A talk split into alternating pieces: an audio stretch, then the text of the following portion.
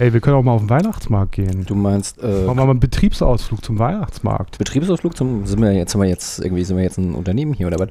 Na, wir sind äh, Comic-Podcast, Ja. Me Megakonzern, Okay. Wo ist unsere Gewerkschaft? Yay Incorporated. Gewerkschaft. Also Mhm. wirklich, ich bitte dich.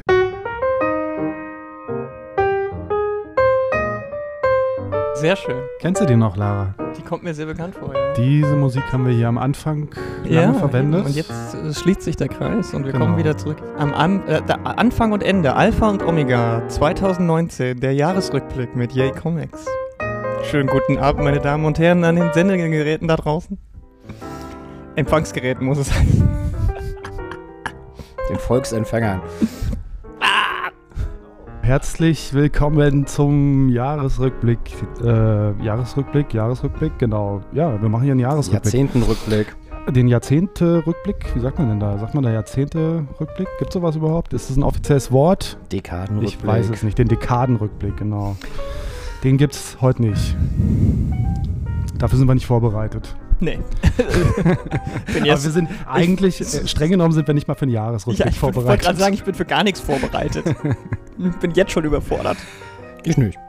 Markus ist vorbereitet, super. Immer Nee, ich bin nicht einer. vorbereitet, aber ich bin auch nicht über, über vorbereitet. Quatsch, über Dings. Überfordert. Überfordert. Höchstens von der Sprache. Wir machen einen Jahresrückblick, so wie wir das manchmal machen hier so am Ende dieser Jahre.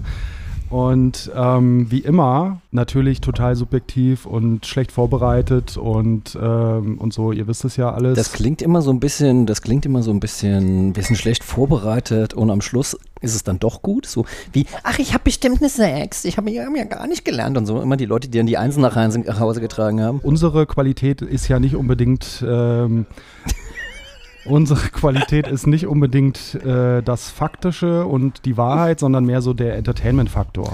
Aber wir sind doch, das geht nicht, das geht kaputt. Aber wir sind doch eh schon im postfaktischen Zeitalter, daher ist das doch äh, ohnehin kein, keine, keine Genau, deswegen ist Kategorie mehr. sowieso alles egal und ich sage einfach, wir machen einen Jahresrückblick und wir reden halt einfach irgendwie so ein bisschen Blabla über dieses Jahr.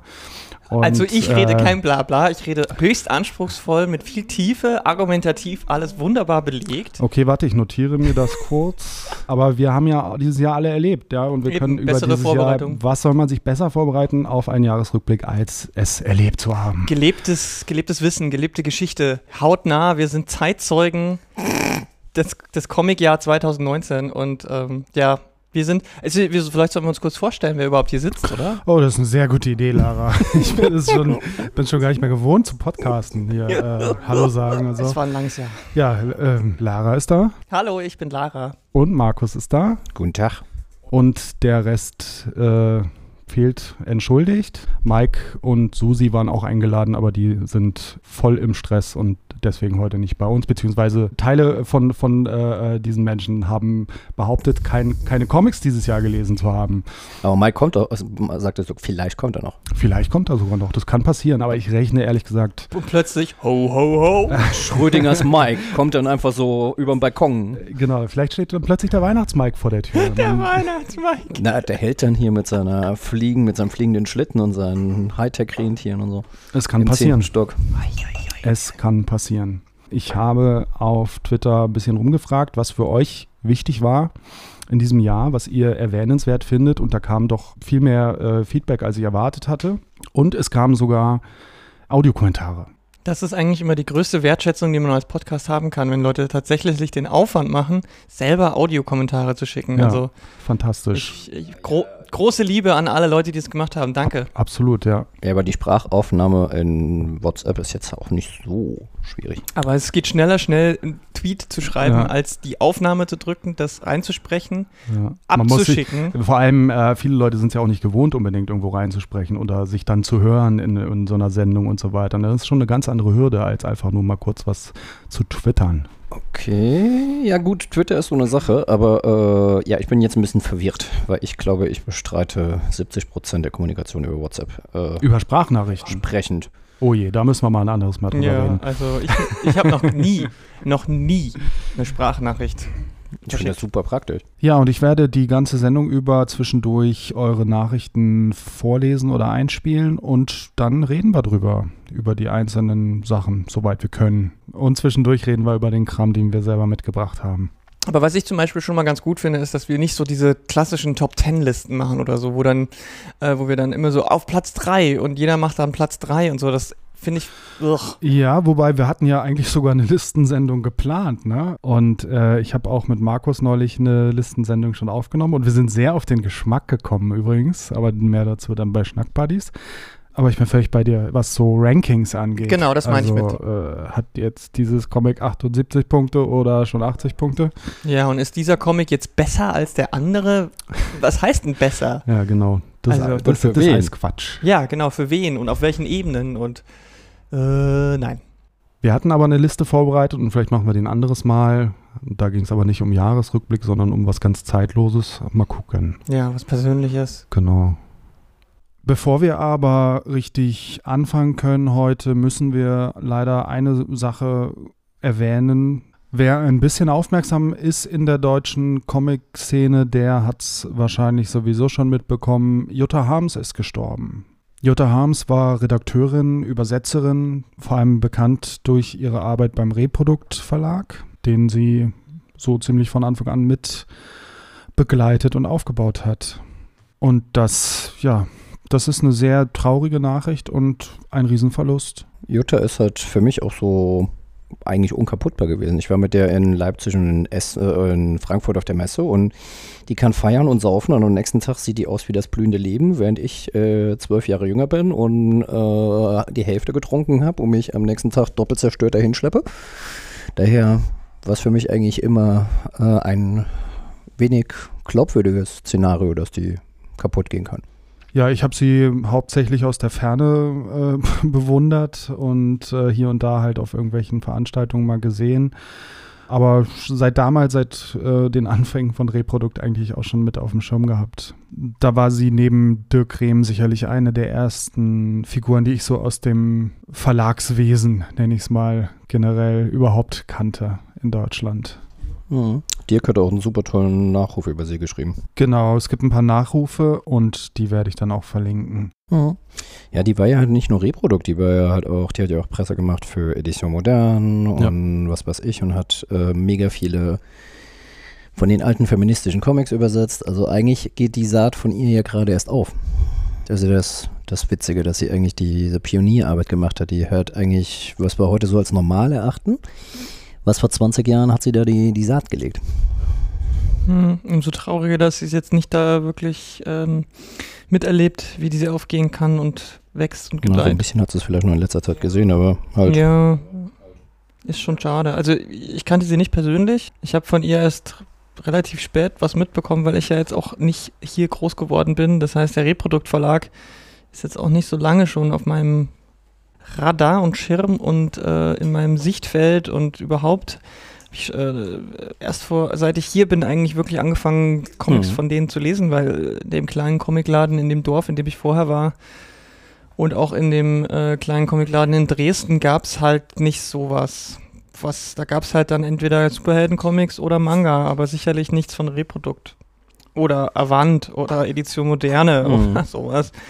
Ähm, deswegen habe ich die auch erst noch gar nicht. Und deswegen ist es für mich auch so umso trauriger, dass ich kaum, dass ich diese hervorragende Frau kennengelernt habe irgendwo, also nicht persönlich, sondern ihre Arbeit ja eher, dass es jetzt schon wieder vorbei ist. Das ist, ähm, Hm. ist schon scheiße. Es gibt ja auch nicht so viele. Ne? Also Ja. Frauen gibt es nicht so viele im deutschen Comic-Bereich, die äh, hinter den Kulissen bei den Verlagen arbeiten. Und dann gibt es auch nicht so viele, die so viel ähm, leisten konnten und wollten und durften und mit so viel Überzeugung dabei waren auch. Ja, wobei sie Ja. ja nicht nur Verlagsmitarbeiterin war, die war ja eigentlich die große Netzwerkerin. Die hat ja eigentlich ganz, ganz viel Kram gemacht, der mit klassischer Pressearbeit ja gar nichts mehr zu tun hat. Hm. Viel Künstlerbetreuung gemacht und so, Mhm. viel kuratiert und ja.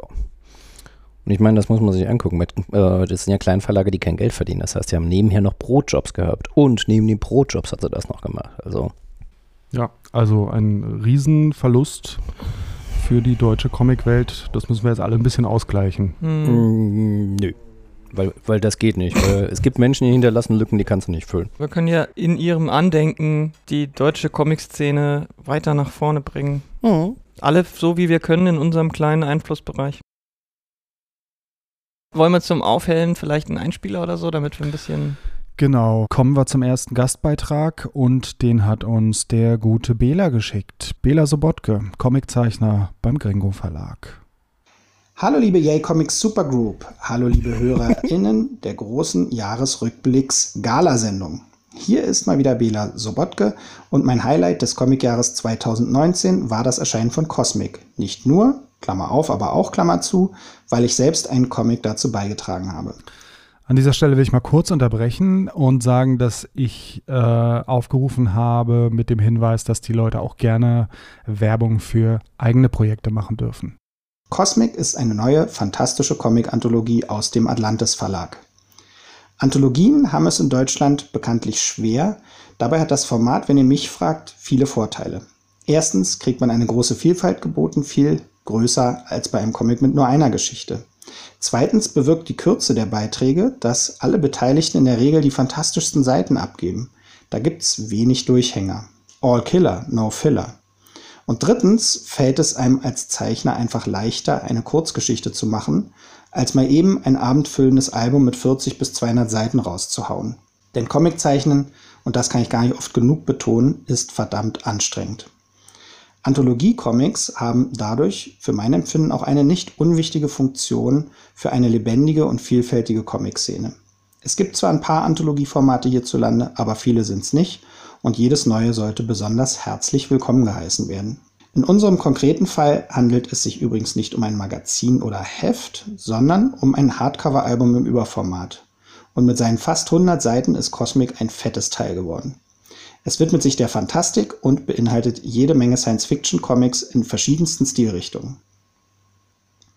Mein Beitrag ist ein zehnseitiger Comic mit dem Titel Blutmond 3000, Sam J. Wachowski vs. alte weiße Männer, in dem die schwarze Frachterkapitänin Sam J. Wachowski bei einer Lieferung zur Mondkolonie mit den dort lebenden Neonazis aneinander gerät. Die Geschichte hat mir in Zeiten von AfD, Trump, Brexit und so weiter einfach unter den Nägeln gebrannt und es wurde eine blutige Rachefantasie und mein gezeichneter Hashtag Nazis raus. Daher splattert's am Ende auch mächtig und die Faschos haben nichts zu lachen, ganz im Gegensatz zu uns. Weitere Beiträge in Cosmic stammen unter anderem von meinem alten Gringo Comics Verlagskumpan Geier, von Frauke Berger, bekannt von ihrem Zweiteiler Grün bei Splitter, und von Michael Vogt, der eine Geschichte aus seinem allseits beliebten Mark Brandes Universum beisteuert. Micha bildet übrigens auch gemeinsam mit René Moreau das hochkompetente Redaktionsteam der Anthologie. Demnächst geht es dann auch schon weiter mit Cosmic und auch wenn ich in der zweiten Ausgabe nicht dabei bin, bin ich trotzdem sicher, dass das wieder ein knorkes Ding wird. Also, kauft euch Cosmic 1 aus 2019 und haltet Ausschau nach Cosmic 2 in 2020. In diesem Sinne rutscht gut rein und lest auch im nächsten Jahr wieder viele schöne Comics. Ich habe äh, ich es noch gar nicht in der Hand gehabt. Ich bin äh, nicht so ein Fan von so Hardcover-Bänden, aber ich werde ganz sicher noch reingucken und äh, ich kann mir vorstellen, dass ich auch nicht dran vorbeikomme, weil da ja schon einiges drin ist, was spannend aussieht. Nicht zuletzt natürlich der Beitrag von Bela. Ja, der sah ganz knuffig aus. Die haben zu dritt vorm ähm, UNFO gesessen bei der Signierstunde neulich. Genau. Und da hatten sie ja das Ding vor sich liegen. Das sah schon auf jeden Fall ganz gut aus. Aber ist wieder so typisches Bela-Narrativ, finde ich gut. Wie hieß denn dieser Comic mit der ähm, in der Zukunft mit Washington? Auch eine schwarze Protagonistin? Martha Washington Martha von Frank Miller, Washington, das Ding genau. meinst du? Hm. Genau. Das klang so ein bisschen wie eine, wie eine Bela-Hommage daran. Hast du Cosmic schon in der Hand gehabt? In der Hand gehabt, ja, aber mich hat das sehr traditionelle Cover sehr abgeschreckt, muss ich sagen. Ich Hm. mag diese alten Zeichenstile nicht so gern, aber ich bin mir sicher, innen sieht es natürlich durch die Anthologie anders aus, aber Ja, was Anthologien angeht, äh, bin ich voll bei Bela auch. Also finde ich auch super geil. Ähm, ich habe früher zum Beispiel auch gerne die Flinch gesammelt, falls die noch jemand kennt. Das war so eine Horror-Anthologie-Serie bei Vertigo. Und es gibt ja auch äh, durchaus aktuell in Deutschland tolle Anthologien, ähm, Mhm. wie, ähm, War Comics. wie War Comics zum Beispiel, genau. Und ähm, Jazam zum Beispiel auch. Und ähm, Fallen euch noch mehr ein? Es gab ja früher dieses Panik Elektroma. Gab es doch noch Nogo, Nago, Nogo, Nogo, Nago. Moga Mobo. Danke. Moga Mobo, ganz legendär, ganz toll. Die fand ich immer sehr, sehr großartig. Die, Ge- ähm, Gab es seit 20 Jahren schon. Die Mhm. waren auch auf der Comic Invasion neulich. ich weiß nicht, erzählt Spring auch so sowas? Das ist ja eigentlich auch eine Ja, Anthologie jedes Genau, Jahr, ne? Springen natürlich, klar. Polle. Ist ein, ist Polle, irgendwo- ja, es gibt, es gibt schon einige. Und ich finde es oft toll. Also ich lese total gerne Mhm. Anthologien. Das ist nicht der Punkt. Ähm, ich habe einfach, also mich hat das die Verpackung ein bisschen abgeschreckt, muss ich sagen. Ja. Aber ich, ich mag halt Science Fiction als Genre super gerne und ich werde es mir sicherlich irgendwann mal in einer ruhigen Minute an, angucken und auch alles durchlesen. Ähm, aber ich bin einfach noch nicht so wirklich dazu gekommen, beziehungsweise so, Ja. so gereizt hat es mich dann noch nicht. Aber was, also die, die Geschichte von Bela ist schon, glaube ich, die, die ich, äh, die ich auf jeden Fall lesen will. Ähm, und mal schauen, was bei den anderen so durch, durchkommt. Ja, mich hat eher das Ja. Hardcover so ein bisschen abgeschreckt, weil ich finde, Anthologien sind meistens so Fanzines, also so Labber, Labber-Formate. Also ich mag das irgendwie. Naja, also die wir jetzt gerade genannt haben, die sind alle ziemlich dick und sehr professionell gemacht. Ja, aber äh, halt jetzt- schon, aber es ist ungewöhnlich, ein genau. Hardcover zu haben als Anthologie, das stimmt. Also ich, du weißt, was ich mit Labber-Formate meine. ja, So. also die meisten, die ich habe, sind tatsächlich entweder äh, Trade, also geklebt mit Rücken Mhm, oder halt mhm. wirklich noch geklammert, so im, Genau. aber schon hochwertiger, also nicht diese, diese ganzen wirklich DIY-Scenes, das ist äh, nicht unbedingt, aber äh, es gibt ja auch zum Beispiel äh, Thought Bubble, äh, hat ja auch jedes Jahr dann immer eine Anthologie, Hm. äh, als Heft, die immer in unterschiedlicher Art und Weise rauskommen. Also die haben auch irgendwie eine Kooperation mit Image und ähm, dieses Jahr kam es so als kleines äh, Floppy-Heft raus. Im, in den Jahren davor waren es manchmal so ein wirklich ein klassisches Zeitungsformat auch. Mhm. Dann hatten sie jetzt eine Sammlung von allen Anthologien, glaube ich, zu ihrem Zehnjährigen oder so. Und das war dann wieder so ein Trade. Also die Formate sind schon unterschiedlich bei Anthologien, aber Hardcover kenne ich halt bisher noch keins. Und das ist halt immer so ein bisschen die Frage, wenn, weil es wirklich oft auch so ist, dass die Anthologien qualitativ nicht immer alle komplett so durchgehend auf einer Linie sind und das schreckt dann vielleicht ab, weil Hardcover ja auch immer ein bisschen teurer sind. Ich weiß jetzt nicht, wie teuer das ist, aber ähm, ja, ich kann noch nicht, inhaltlich kann ich wirklich noch nichts dazu sagen, leider, aber Ja. ähm, es ist ein guter Hinweis, weil ich finde, dass sowas äh, stimmt. Deutsch, Deutsch, äh, deutscher Comicmarkt hat mit Anthologien immer einen schweren Stand, sage ich mal. Also die Anthologien haben im deutschen Comicmarkt einen schweren Stand. Deswegen ist es gut, wenn man es hier nochmal erwähnt. Ähm, und äh, mich würde auch interessieren, was vielleicht die Leute draußen das schon ge- gelesen haben, was die davon halten. Ja, dann würde ich jetzt mal äh, den ersten Twitter-Kommentar hier einstreuen von Marco Behringer. Der twittert übrigens ganz äh, tolle Comic-Sachen, Comic-Empfehlungen und was er so liest und so weiter. Und das könnt ihr alle mal. Äh, Genau, lest mal, sonst stellt, sonst stellt ihr das noch ein und das wäre Genau, schade. sonst stellt er das noch ein. Also, er schreibt Omnibus-Edition von Matt Kynes Mind Management und Department H. Viele gute Graphic Novels, Schatz der Black Swan, Negaliot, Nachts im Paradies, das goldene Zeitalter, McKay. Bouncer Gesamtausgabe. Und gute Nachricht, der Comic Shop in Würzburg muss nicht schließen. Na, herzlichen Glückwunsch. Wir grüßen den Comic Shop in Würzburg. Kennt ihr sonst was von dem Erwähnten? Na, Bouncer ist doch ähm, Western von Möbius unter seinem anderen Pseudonym Ach, tatsächlich. Western, Okay. Western, Western. Und durchaus die Art und Weise, wie Möbius gerne erzählt. Also schon Namen. sehr, sehr, sehr sonderbare. Und da kam dieses Jahr was Neues von? Oder? Nee, ist die Gesamtausgabe, da kommt Ach ja so, nichts schreibt mehr. er ja auch. Ist ja, äh, ist ja ein abgeschlossenes Sammelgebiet. Ich hätte ja sein können, dass es sowas ist, so, da wurde noch irgendwas gefunden in irgendeiner Schublade oder so. Nee, das ist nur die Gesamtausgabe. Da darf jetzt jemand dran weitermachen, so wie bei Asterix. Es gab, es gab dieses Jahr einiges an so Sammelausgaben von so klassischen, großen Comic-Leuten, sag ich mal. Also es gab auch nochmal einen eigenen Möbius Omnibus, der wirklich so heißt, Möbius Gesamtausgabe oder so. Und da Mhm. gab es halt jetzt auch, es gibt auch wieder so Neuauflagen, weil viele Sachen sind halt irgendwann dann doch wieder vergriffen worden oder so. Das ist ja auch ein ganz gängiges Ding, ne? Verlage, äh, die, gerade die so große Namen haben, die lassen dann mal so vier, fünf Jahre lang Lizenzen liegen und dann kommen sie wieder mit irgendwelchen Neuausgaben um die Ecke, um nochmal ähm, neu Geld abzugreifen. Einerseits natürlich gut, weil die Leute dann, die das noch nicht haben, weil es neu in das Comic-Business äh, in, in die Comic-Leseschaft hineingekommen sind, dann äh, endlich die Möglichkeit haben, das Mhm. neu für sich zu kaufen und nicht irgendwie gebraucht oder sonst wo. Vor allem, wenn es Gesamtausgaben sind, muss man halt nicht schauen, dass man Ausgabe 1 hier von eBay, Ausgabe 2 gebraucht auf anderen Plattformen oder auf dem Flohmarkt so, das ist natürlich schon prakti ganz praktisch, aber für Leute, die halt eh immer sammeln, die fluchen dann immer so ein bisschen, weil sie es sich aufgrund ihrer Sucht äh, Sowieso schon alles gekauft haben und dann, und dann kommt nochmal. ko- kommt noch mal alles raus. Gönnen, gönnen den anderen halt nicht das Ja, Methadon. genau. Aber inhaltlich kann ich ehrlich gesagt nicht viel, viel zu sagen, weil äh, ja. Ein anderes Problem von so Gesamtausgaben ist, dass die auch teilweise nicht so gut zu lesen sind, ne? weil es dann oft gerne so fette Mh, Klopper. Klopper sind, die man auch nicht so eben mal in der Tasche äh, mit sich rumträgt oder so. Ich habe hier diverse Dinger. Hier, ey, Lara hat gerade Ecstatics und ähm, Bone steht hier noch rum und so. Bone habe ich zum Beispiel noch nicht gelesen, weil es einfach so ein dicker Klopper ist, der irgendwie nicht so richtig in mein Leben passt, außer wenn er in diesem Regal steht. Wenn du ganz lieb bist, kann ich dir die Carlsen-Ausgaben mal noch äh, zur Verfügung stellen zu lesen. Na, ich finde ihn auch ein bisschen äh, schwer, weil der natürlich, äh, ich glaube, wenn du den ein bisschen zu sehr auffaltest, dann brichst du dem aus den Rücken. Mh, das ist halt, weil es kein Hardcover ist in dem Sinne. Hm. Ne, aber bei Hardcovern ist auch so. Ich habe mir zum Studienabschluss habe ich mir die Gesamtausgabe von Covern und Hobbs gegönnt. Das sind so drei Mhm. dicke, schöne ähm, äh, Sammelbände. Ich auch dachte, oh cool, das kann ich dann abends im Bett lesen. Dann gucke ich mir immer so drei, vier Wochen Waterson an und bin glücklich.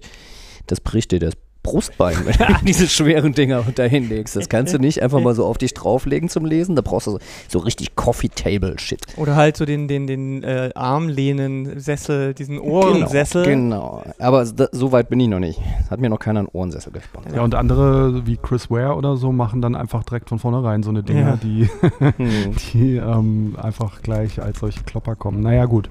Ähm, also Bouncer, ich, hast, hast du mal was gelesen davon auch? Bouncer ist die zweite Serie gewesen. Die erste war ja, glaube ich, Mhm. Blueberry. Also war ja Mhm. Giro. Und ähm, ich fand Blueberry schon relativ clever, weil es halt nicht die klassische Standard-Genre-Kost war. Also es war schon Hm. einigermaßen clevere, ähm, clevere Erzählung? Erzählung und halt nicht so das Typische, was du im Comic Mhm. erwartest. Und bei Bouncer ist es natürlich so, dass da noch viel mehr mit und man trifft Indianer und man ist noch den Mezcal und dann wandert man noch und so weiter. Da waren halt ganz, ganz viele Sachen dabei, die jetzt nicht so die Genrekost waren. Es ging halt viel ums Innere von dem Helden Mhm. und so weiter. Und das hast du ja gerade bei Western ist sehr oft halt eher, eher Mhm. actionorientiert. Und ich fand äh, Bouncer immer schon ziemlich cool. Ist jetzt nicht, wo ich sagen würde, ich renn los äh, in den Laden, um das zu kaufen, aber ich mochte die immer zum Lesen ganz Ja, gerne. also Blueberry zum Beispiel kam jetzt auch wieder ganz frisch eine neue Gesamtausgabe oder Sammelband oder irgendwas raus. Also die hauen gerade von allem, was irgendwie Möbius äh, unter egal welchem Namen rausgehauen hat, gab es dieses Jahr in Deutschland nochmal viel. Ähm, ich finde halt bei so klassischen Western-Geschichten, egal ob es jetzt ähm, äh, introspektiv ist oder doch eher actionlastig, die sind leider natürlich oft nicht gut gealtert, was so Ja. Positionen angeht, ne? weil die aus einer weißen Mhm. äh, europäischen äh, oder amerikanischen Position geschrieben werden. Also Native Americans sind halt all, ganz oft einfach wirklich die tumpen, wilden, aggressiven, bösen. Selten gibt es dann mal so den, die, die, die, den positiven Rassismus, wo es dann der alte Weise oder der Naturverbundene und so weiter. Aber ja, es ist halt selten wirklich gut und das ist, macht solche Erzählungen, die aus den 70ern oder noch älter sind, einfach sehr schwierig, ähm, weil die natürlich, also es ist ganz schwierig, wie man damit umgeht, ähm, weil wenn, am besten wäre meiner Meinung nach natürlich immer, wenn man eine kommentierte Gesamtausgabe, wie in der Lit- Literatur das ja auch üblich ist, mal endlich rausgeben Mhm. würde, mehr, mehr in den Comics auch kommentierte Fassungen zu machen, ähm, was leider nur ganz selten mal bei so ganz klassischen ähm, äh, frühenden Comics rauskommt, wo es vielleicht nicht so unbedingt notwendig ist, wie Crazy Cat oder so. Mhm. Da gab es jetzt eine kommentierte Gesamtausgabe in so einem Riesenklopper und ähm, ist auch cool, weil man da natürlich viel nicht versteht, warum diese Maus immer wieder den Ziegelstein auf diese Katze wirft. Aber ich glaube, bei Und sich die Katze das bieten ja, lässt. genau. Und wie man diesen einen Gag halt über Jahre hinweg auch immer wieder interessant neu erzählen kann, ist schon auch cool zu wissen. Ähm, aber ich finde, sowas gibt es zu wenig. Und gerade solche Sachen. Ja. Ähm, ich weiß nicht, gibt es überhaupt so, gibt es eine Tim und Struppi kommentierte Gesamtausgabe? Ich habe gerade gedacht, es äh, hätte mal eine Tim im Kongo äh, äh, Special Genau. mit irgendwie Kommentar gegeben, weil das ist auch ein, also einer, würde ich sagen, also es ist mit Sicherheit der, der ähm, äh, kritischste und, und schwierigste Band heute aus heutiger Sicht. Ähm, und ich glaube, mir ist so, als hätte es da so eine kommentierte Ausgabe mal gegeben, aber ganz sicher bin ich mir auch nicht. Also sagen wir mal so, ähm, ich finde eigentlich, äh, den kann man eigentlich gar nicht mehr unkommentiert ähm, publizieren weil der halt wirklich schon äh, ganz schön krass ist teilweise so in seiner Darstellung. Ich bin dagegen, sowas nicht mehr zu veröffentlichen, aber kommentieren und, und irgendwie besser begleiten sollte man sowas schon, finde ich auch, ja. Hm. Und, und die anderen Sachen habe ich leider größtenteils nicht wirklich gelesen. Also auch Negaloidiot habe ich nicht gelesen. Ähm, Mega Idiot. nein, nein, das ist, äh, ich, ist, das ist halt auch so eine, äh, ist auch äh, zeichnerisch wie inhaltlich ein bisschen auch in diesem Stil von, ich nenne es jetzt mal äh, 70er ähm, Utopie von so, so Science-Fiction-Utopien so ein bisschen. Also äh, ich mochte das als Kind total gerne, so Jules Verne-Geschichten und so und, und die Reise ins Mittel, zum Mittelpunkt der Erde, wo dann auch plötzlich wieder irgendwelche Saurier waren und so und so ist es hier auch so ein bisschen. Du hast dann Dinosaurier in der Zukunft, die wie die Reittiere benutzt werden, aber gleichzeitig hast du halt auch äh, Future Tech und so. Aber der Stil. So ein bisschen Dino Riders. Dino Riders, aber viel weniger auf Action, sondern wirklich mit diesen, mhm. vom Zeichnerischen auch wirklich ähm, äh, nicht, nicht das, was man heute heutzutage als modern und fluffig bezeichnet. Das ist jetzt nicht unbedingt besser oder schlechter, mhm. aber es spricht mich ästhetisch momentan nicht so sehr an. Das Geschmäcker verändern sich ja auch. Deswegen, wenn man halt pro Woche irgendwie 20 Neuveröffentlichungen im Comics-Bereich hat, was man sich ja einfach auch einmal überhaupt vergewissern muss, dass wir mittlerweile in Deutschland auch so weit sind, dass in, in einer Woche mehr Comics rauskommen, als die krassesten Nerds eigentlich lesen können. Mhm. Ähm, das ist ja schon was, was man vielleicht vor zwei, drei Jahren noch nicht so hatte. Also ich finde, es war für um das mal so schon mal so kurz so 2019 war ein extrem gutes Comic-Jahr. Mhm. Also es kam extrem viel raus und es kam extrem viel Gutes raus. Mhm. Und deswegen habe ich halt solche Sachen, die dann wirklich auch so, auch so ein großer Klopper ist. Ähm, und das dann vielleicht mich eben auch ästhetisch nicht sofort anspricht oder inhaltlich, wo ich mir dann denke, ja, da ist halt ein Typ und der muss wahrscheinlich wieder irgendwie das Universum retten. Mhm. Ist jetzt nicht so das, was ich jetzt unbedingt als erstes auf meiner Prio-Liste habe. Deswegen fällt das dann so ein bisschen raus. Goldenes Zeitalter ist. Universum and Mistress. Goldenes Zeitalter auch so ein bisschen in diese Richtung. Ist halt auch so äh, ästhetisch nicht so meins. Dann gab es jetzt noch, ähm, was hat er gesagt, dieses. Ähm, Matt Kynes, er meint MGM. Genau, das wäre ästhetisch Mind zumindest. Management heißt das Mind wahrscheinlich. Management, ja. ja, Mind Management fand ich, fand ich ähm, ne, ist eine super Serie, aber muss ich jetzt gerade nicht nochmal lesen. Habe ich mir gerade gekauft erst, also habe ich gerade erst angefangen. Mhm. Aber ästhetisch, Und, ich mag halt seinen äh, Stil total. Absolut, ja. Es ist, also, ja, ich habe, ja. ich hab, ähm, das war eins der ersten Comics, die ich dieses Jahr gelesen habe, war Depth. Mhm. Also Tiefe. Mhm. Äh, das ist ja auch von ihm mitgemacht äh, mhm. und da geht, das ist so ein bisschen äh, unter Wasser und da ist Department Age heißt das wahrscheinlich, oder? Oder? Wahrscheinlich auch irgendwie so, aber auch. aber Der hat es irgendwie mit komplizierten Namen. So ja, aber es ist halt. Äh, Wortspiele. Es ist halt Tiefe, weil es unter Wasser spielt. Also ah, es ist eine okay. Unterwasserforschungsstation okay. und da wird, da stirbt unter mysteriösen Umständen der ähm, Forschungsleiter und dessen Tochter, die auch Forscherin ist, die wird runtergeschickt, um aufzuklären, was ist da eigentlich passiert. Mhm. Und die muss halt feststellen, das ist so ein bisschen wie kennt ihr noch Abyss, diesen ja. Film?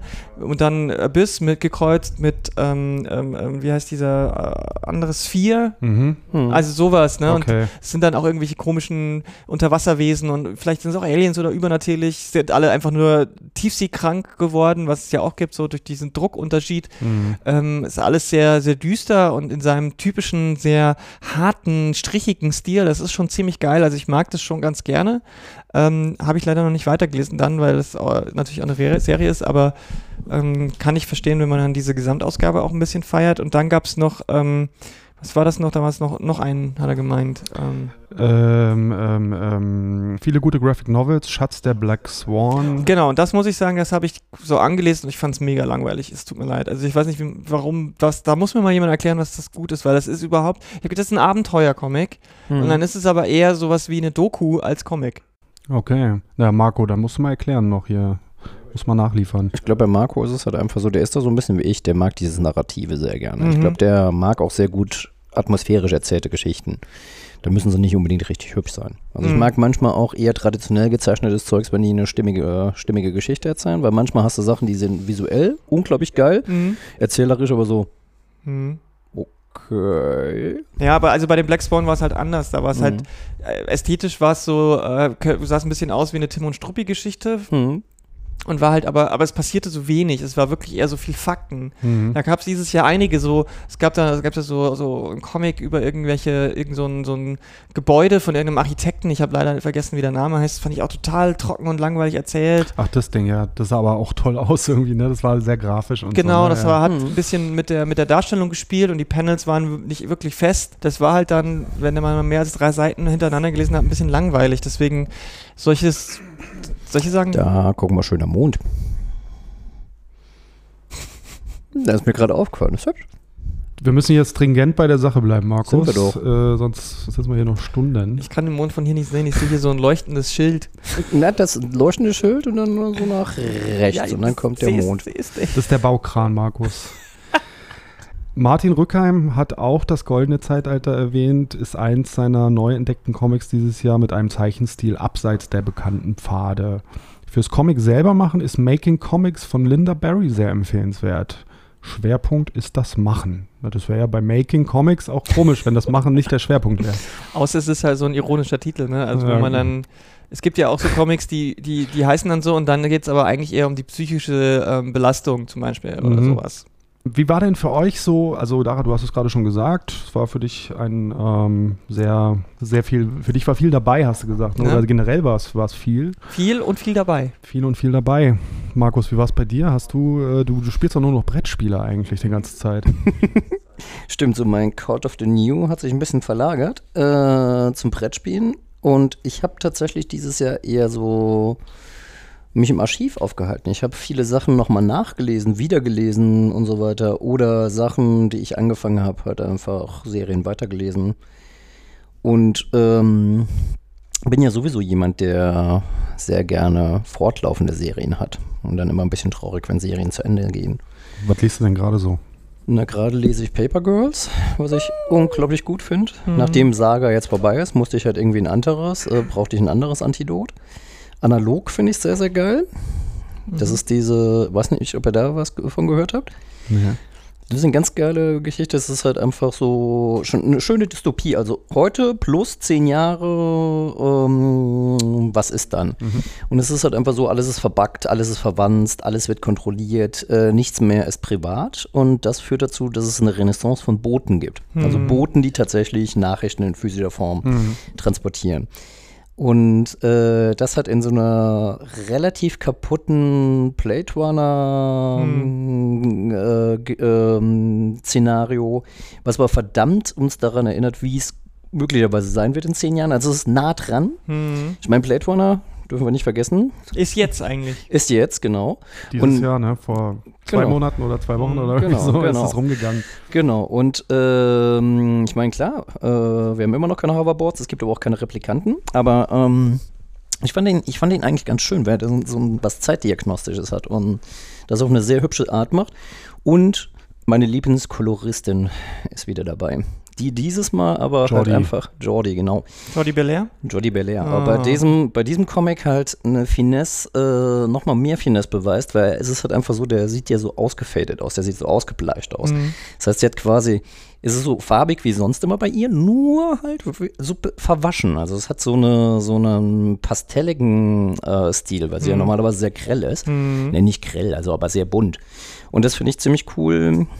Ich finde es total super, dass jemand, die eigentlich mit ihrem Stil total erfolgreich ist, Mhm. sagt, sie mal jetzt nicht darauf stehen, sondern die Genau. versucht, äh, sich irgendwie auch weiterzuentwickeln, beziehungsweise ihren Stil auch wirklich dem, dem Comic anpasst. Weil Mhm. ich finde, dass gerade in vielen Mainstream-amerikanischen Comics ist es so, dass ähm, dann einfach nur irgendwie irgendein Stil auf irgendeinen Comic drauf geklatscht wird und das oft überhaupt nicht zusammenpasst. Mhm. Und ich finde es super, wenn jemand, sie ist gerade nun mal eine der beliebtesten, bekanntesten und besten Kolora Koloriere, Kolorationierung Koloristin. Kolorinnen, das, war das Wort, ja. Koloristen, äh, Koloristinnen da draußen und dass sie trotzdem sagt, ich Mhm. mache jetzt nicht einfach alles mit meinem Stil, damit mein Stil möglichst breit gestreut wird, so wie früher vielleicht jemand wie Jack Kirby oder sowas, die dann Mhm. halt all- alles in ihrem eigenen einen Stil und dann hat man gesagt, das ist der Jack Kirby-Stil. Mhm. Sondern Belair kann halt mehr. Ja, das Lustige ist ja eigentlich auch so, dass sie, sie macht ja eigentlich aus den Comics von anderen Leuten etwas anderes. Ja. Das ist ja einfach so, was ich immer ganz witzig finde, ist halt einfach, du siehst dieses Panel, das jemand gemalt hat, bevor sie dran war Mhm. und danach. Und du denkst dir, okay, sind zwei verschiedene Dinge. Mhm. Dann äh, Godshaper Oh ja. fand ich sehr cool, der auch einfach von, von der Farblichkeit mir sehr gut gefallen hat. Also ich glaube, ich habe dieses Jahr eher so ein Laid Back. Also ich habe mir das ganz in Ruhe angeguckt, weil mich was interessiert hat, habe ich das ange, äh, habe ich mir das gekauft. Ich hatte nicht so den, den, den, den Zwang zu kaufen, weil ich mir dachte, meine Regale sind so voll, ich habe so viel einfach noch nicht gelesen, was du ja selber gesagt hast, Mhm. pro, pro Jahr kommt so viel raus. Ich habe da einfach auch mega viel stehen und denke mir an manchen Stellen, okay, eigentlich ist es schade. Ja, vor allem, weil man dann dazu tendiert, Dinge nur einmal schnell wegzulesen Genau. und sich damit gar nicht mehr so, so viel zu beschäftigen. Ja. Was bei vielen Comics wirklich schade ist, weil da Ja, so viel mehr drin definitiv. steckt. Und das war ja das, was ich früher, ähm, so mit 15, 16 habe ich ja Comics, weil ich einfach nicht so viele hatte, ja einfach immer wieder und immer wieder Genau, gelesen. genau. Leider hatte ich damals noch nicht so viele, die in- inhaltlich das auch wirklich hergegeben haben. Da habe ich halt meinen Spider-Man von Dan Slott, habe ich halt dann sechsmal gelesen und alles rausgezogen, was ging. Aber heutzutage ist es halt, äh, muss man halt sich auch immer wieder bewusst hinsetzen und das machen. Ja, ich finde auch einfach, das ist auch so eine Wertschätzung Mhm. den, den Comics gegenüber. Und ich muss ganz ehrlich sagen, dass ich äh, Gesamtausgaben momentan wirklich großartig finde, weil meistens hast du dann halt noch so eine Geschichte, wie ist das entstanden, wo hat er angefangen, Mhm. was, hat der, was hat der Zeichner eigentlich für eine Idee gehabt am Anfang. Ich habe mir die vor drei oder vier Jahren die Gesamtausgabe von ähm, Theodor Pucel gekauft Mhm. Und jetzt erst nochmal dazu gekommen, es zu lesen. Mhm. Und es hat so eine mega nice Figur dabei, das ist Monsieur Novembre. Mhm. Und das ist quasi sein Gewissen, Mhm. das ihn übers komplette, über die komplette Serie verfolgt. Und das ist eigentlich eine sehr geile Idee, wenn er dann erzählt, dass er sich halt so ein bisschen mit Psychoanalyse beschäftigt hat. Mhm. Und äh, der Typ ist halt einfach so, lebt in so einer kleinen Stadt, so sein kleines Leben und irgendwann will er los und dann macht er halt so Sachen und bei den Sachen, die er macht, passieren so Sachen, die nicht ganz so, ganz so schön sind. Aber er muss halt auch wieder wegkommen, weil er ist halt irgendwie auch in diese Welt reingespült worden, gehört eigentlich gar nicht dahin. Und je mehr er tut, umso stärker äh, wird halt Monsieur Novembre. Und er hat halt immer mehr Macht über ihn, während Mhm. sie unterwegs sind. Und wenn du das aus der Perspektive den Comic nochmal anguckst, das ist halt mega geil, Mhm. ähm, wo dann halt einfach so ein innerer Konflikt von ihm über zwei Figuren äh, abgehandelt wird. Mhm. Das ist schon sehr schön. Und ich merke halt immer wieder, gerade bei diesen alten Sachen, die ja jetzt wieder neu aufgelegt werden, wie viel äh, erzählerische Finesse äh, eigentlich verloren gegangen ist. Mhm. Also, dass viele Leute halt jetzt irgendwie schnell und gut und ähm, schöne, schöne filmschnittartige Panels basteln können, aber so eine richtig schöne, tiefe Geschichte ist oft nicht mehr dabei. Kommt darauf an, wo man natürlich hinguckt. Also Ja. ich meine, Theodor Pucel ist jetzt auch kein, kein Ameri- US-amerikanischer Comic. Stimmt. Also ich meine, die waren schon immer eher auf dieses, durch dieses, ähm, weil die ja immer den Veröffentlichungsrhythmus im Heftform wöchentlich oder zweiwöchentlich Ja, hatten. Stimmt, Wenn hast du Pucel recht. jetzt so rausgekommen wäre, hätte es, wäre es auch schwierig gewesen, Auf glaube jeden ich. Fall. Und ähm, da muss man halt schon ein bisschen unterscheiden. Es gibt ja auch im amerikanischen oder englischsprachigen Markt äh, Bücher, die dann sich Zeit nehmen, die über drei, vier Jahre hinweg entstehen und so. Und die haben dann diese Tiefe auch. Ähm, aber es passiert halt dann meistens abseits von Marvel und DC, denn selbst wenn DC jetzt irgendwie versucht mit neuen Labels und Sublabels, die dieses Jahr ja auch gestartet sind, ähm, Bestes Beispiel.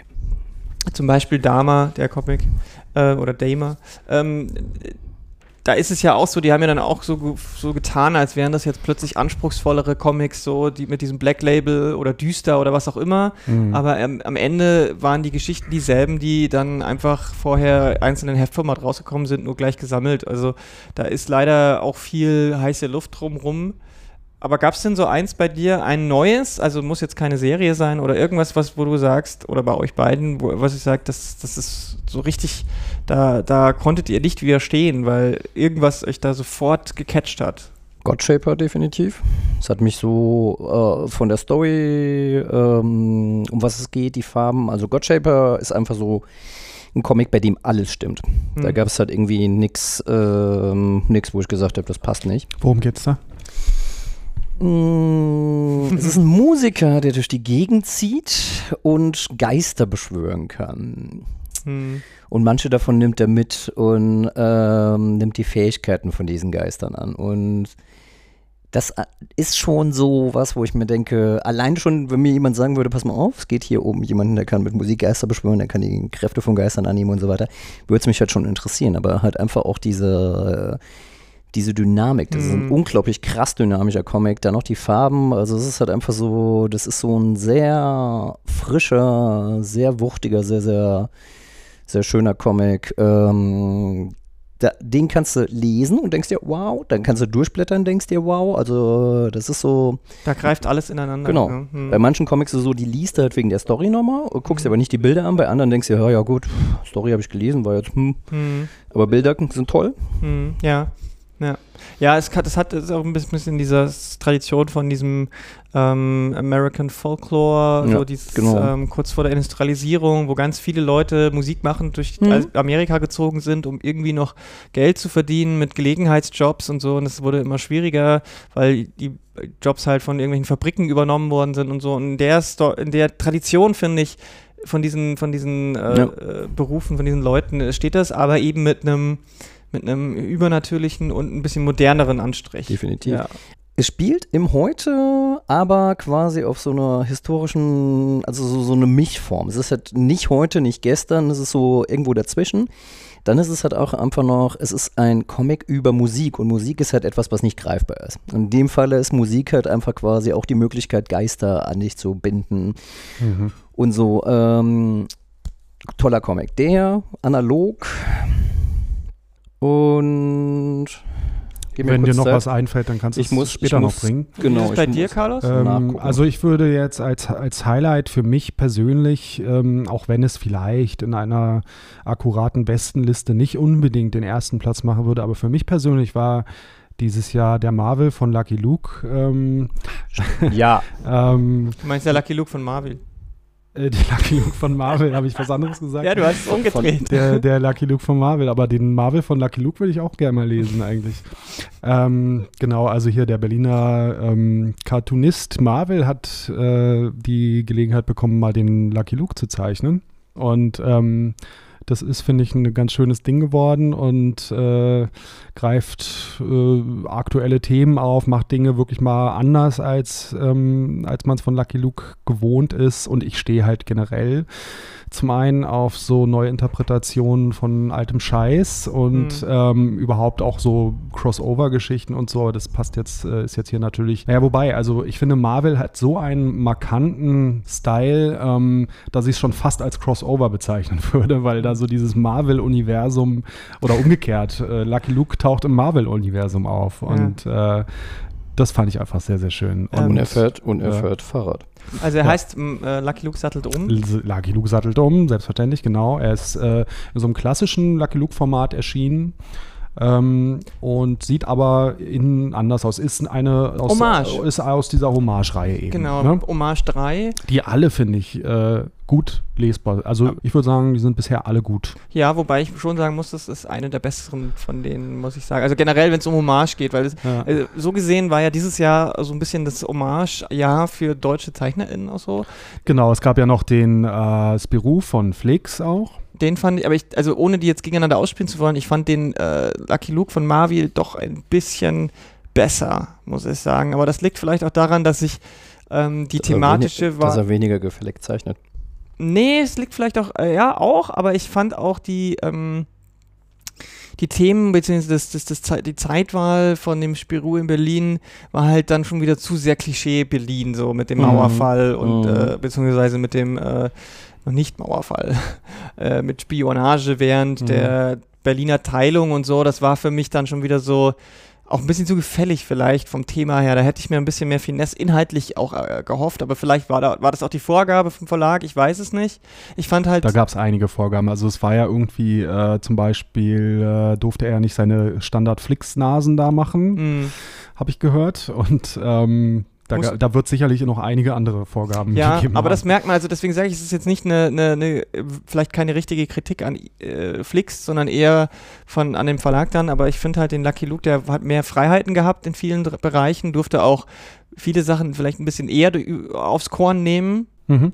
Und dadurch hat er, mich, hat er mich ein bisschen mehr überzeugt.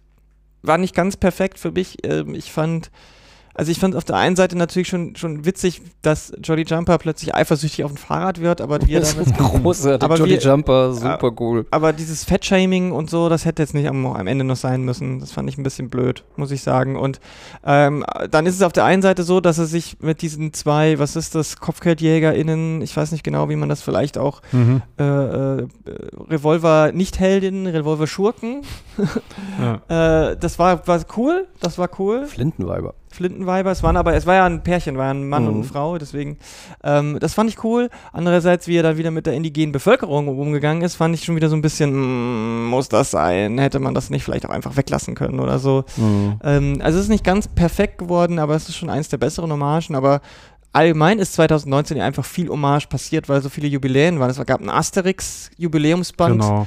Asterix-Hommage-Ding. Es gab einen neuen Asterix, der auch so ein bisschen wie eine Hommage wirkte eher. Der ganz durchwachsen angekommen ist. Also ich habe von Leuten gehört, die ihn gut fanden, andere. Ich fand, ihn, ich fand ihn ganz witzig, aber es war jetzt halt irgendwie auch nicht die Neuerfindung des Rats. also so. zumindest scheint so diese, diese ganz äh, furchtbare Asterix-Phase vorbei zu sein, die sie vor ein paar Jahren hatten, wo sie Mit dem so Superman. wo sie so versucht haben, so richtig am Puls der Zeit zu sein und dann so mit Jugendsprache und so Oh. darum gemacht haben. Ich fand, ich fand, ich fand die, die Versuche, die sie hier gemacht haben, waren, waren auf jeden Fall weniger fremdschämig. Ich hätte mir zwei Dinge gewünscht. Erstens, warum kann man ähm, den Asterix-Band nicht so nennen wie die Figur, um die es geht? Also es gibt ja auch andere Asterix-Bände, da, da geht es um Figuren und die heißen da auch dann so. Mhm. Und hier heißt aber der Band halt die Tochter des Vercingetorix. Mhm. Nur weil das vielleicht eine lose historische Figur ist, die kennt aber sonst auch kein Schwein. Niemand weiß, wer das ist. Und warum kann ich die, die hat einen Namen, die, Mhm. für diese Figur. Die dürfte dann auch gerne auf dem Cover stehen. Und leider hat sie selber auch nicht so viel Handlungsmacht, wie ich mir das halt 2019 von einem Comic äh, vorstelle. Aber insgesamt fand ich viele, auch da viele Ideen cool. Das Einfügen der, Einführen der, der äh, Söhne und Töchter der, der DorfbewohnerInnen fand ich wirklich gut gemacht, die dann Praktikum bei ihren Eltern machen, so der Sohn vom Fischhändler und der Sohn vom Schmied zum Beispiel.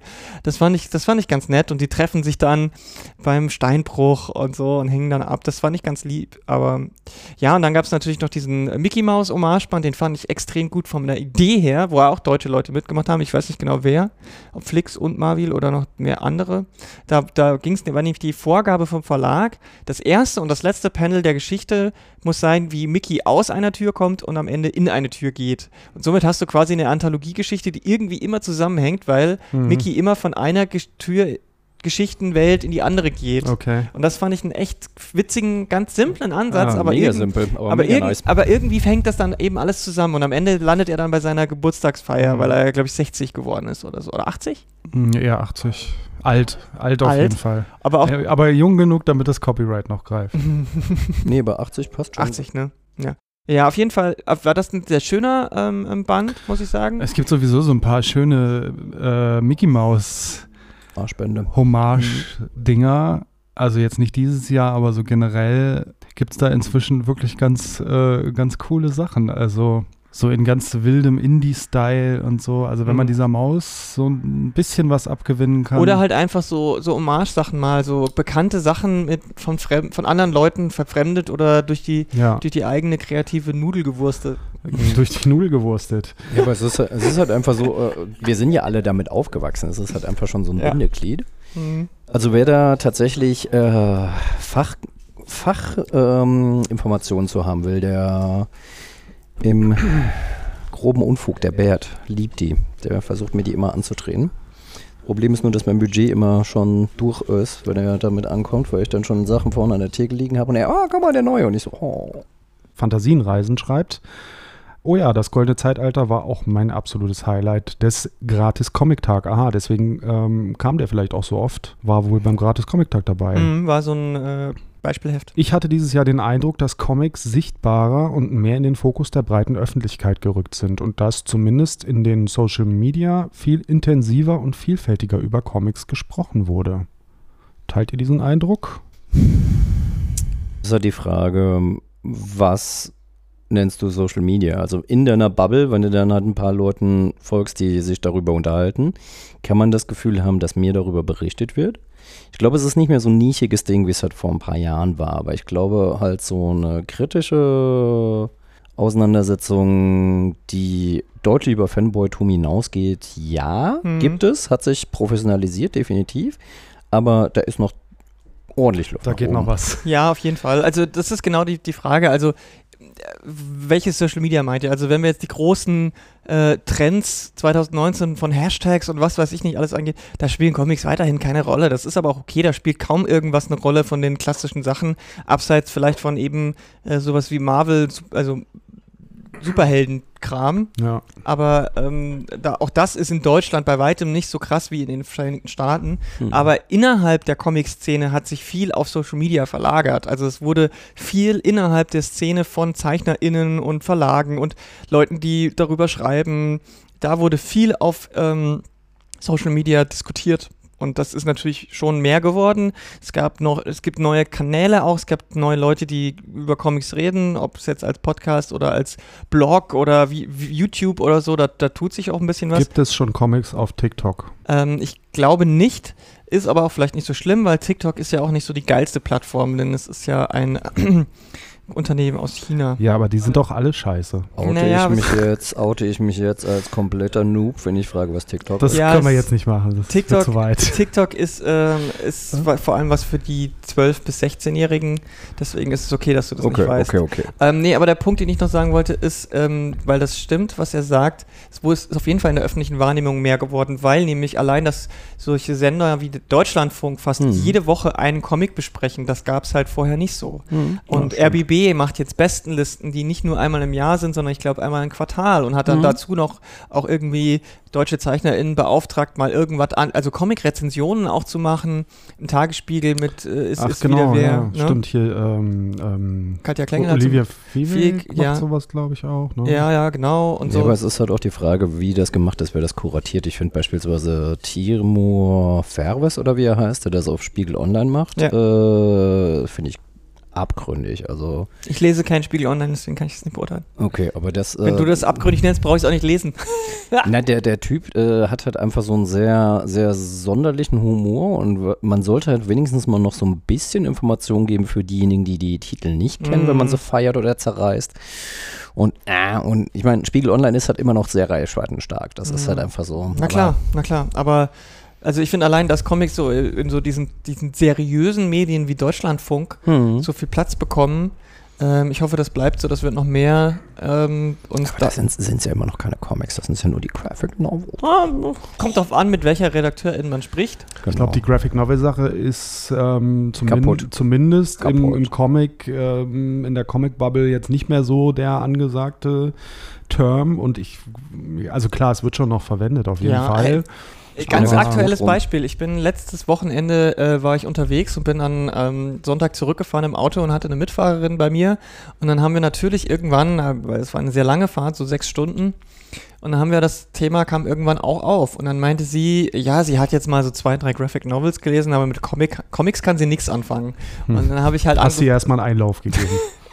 naja, ich bin ja da professionell und liebenswürdig und versuche die Leute mhm. einzu, einzufangen und für Comics zu begeistern und nicht diese nicht den Graben noch aufzumachen und habe dann erstmal so, ja, und dann habe ich erstmal die Geschichte des Begriffes aus deutscher und amerikanischer Sicht erklärt und eine Stunde später hat sie dann gemeint, hm, das ist ja interessant, so habe ich das noch gar nicht gesehen, vielen Dank. Ja, wunderbar. Ja. Hast du eine neue Comicleserin? Hoffentlich, ja. äh, Wir haben auf jeden Fall da noch ein bisschen mehr über Comics auch und so weiter gesprochen und ich glaube einfach, dieser, dieser Begriff ist jetzt da, den sollten wir jetzt nicht irgendwie krampfhaft uns so dagegen wehren, man soll ihn halt einordnen können. Nee, Ähm, ich habe auch gar nichts, ich hatte noch nie was gegen den Begriff. Es ist halt nur sehr strapaziert worden teilweise und ich Mhm. hatte schon den Eindruck, dass es weniger geworden ist, dass das weniger. Die Diskussion ist auch nicht mehr so schlimm. Ja, ich. es ist halt auch wirklich genau, das ist vor allem weggegangen, ne? diese Ja. Diskussionen darum. Es gab so. halt wichtigere Ja. Themen dieses Jahr, um die, die, die diskutiert wurden, sei es jetzt politisch oder ähm, Ja. gesellschaftlich. Es gibt auf jeden es gibt plötzlich wichtigere Themen als. Naja, nicht plötzlich, aber Ich fand halt diese Wertediskussion, die da drin steckte, also so Mm. das, äh, dieses, ah, nein, Ja, ja. hier, nee, das fand ich immer, ich, ich mochte diese, diese Wertediskussion über die Wertigkeit, Ja. also die Unwertigkeit von Comic und die Wertigkeit von äh, Graphic, Graphic Novels, das fand ich äh, ganz fürchterlich und deswegen habe ich mich gegen diesen Begriff einfach immer gesträubt, sträube mich immer noch dagegen. Ja, aber ich finde, was auf jeden Fall der, der Sichtbarkeit, glaube ich, auch gut getan hat, ist, glaube ich, auch der Transfer. Also man kann jetzt über äh, Interessant. Wir sind in Kreuzberg, es gibt ein bisschen Krach draußen. Ich dachte, das hättest klang, du jetzt eingespielt. Es klang jetzt eher eingespielt. Ich war jetzt auch nicht sicher, ob das eingespielt ist oder von draußen. Nee, ich glaube tatsächlich, du hast ja eben gesagt, okay, es gab jetzt viele äh, Superheldenfilme und so weiter. Ja, aber es gab jetzt beispielsweise auch sowas wie Umbrella Academy, hm. der, der verfilmt wurde. Und ich fand die, äh, die Serie schon sehr, sehr, sehr, sehr geil. Und ich muss ganz ehrlich sagen, äh, jeder, der irgendwie auf Netflix bei einer Serie hängen bleibt, dann in den Comicladen geht und anfängt zu denken, wie, ähm, das wie wir eigentlich alle, weiß ich nicht, ob das nicht passiert, also wie alle quasi angefangen haben. Mh, mm, keiner von uns hat ja plopp so ein Regal ich da glaube, stehen gehabt. Du, ich glaube, die meisten Leute wissen noch nicht mal, dass das eine Comic-Verfilmung ja. ist.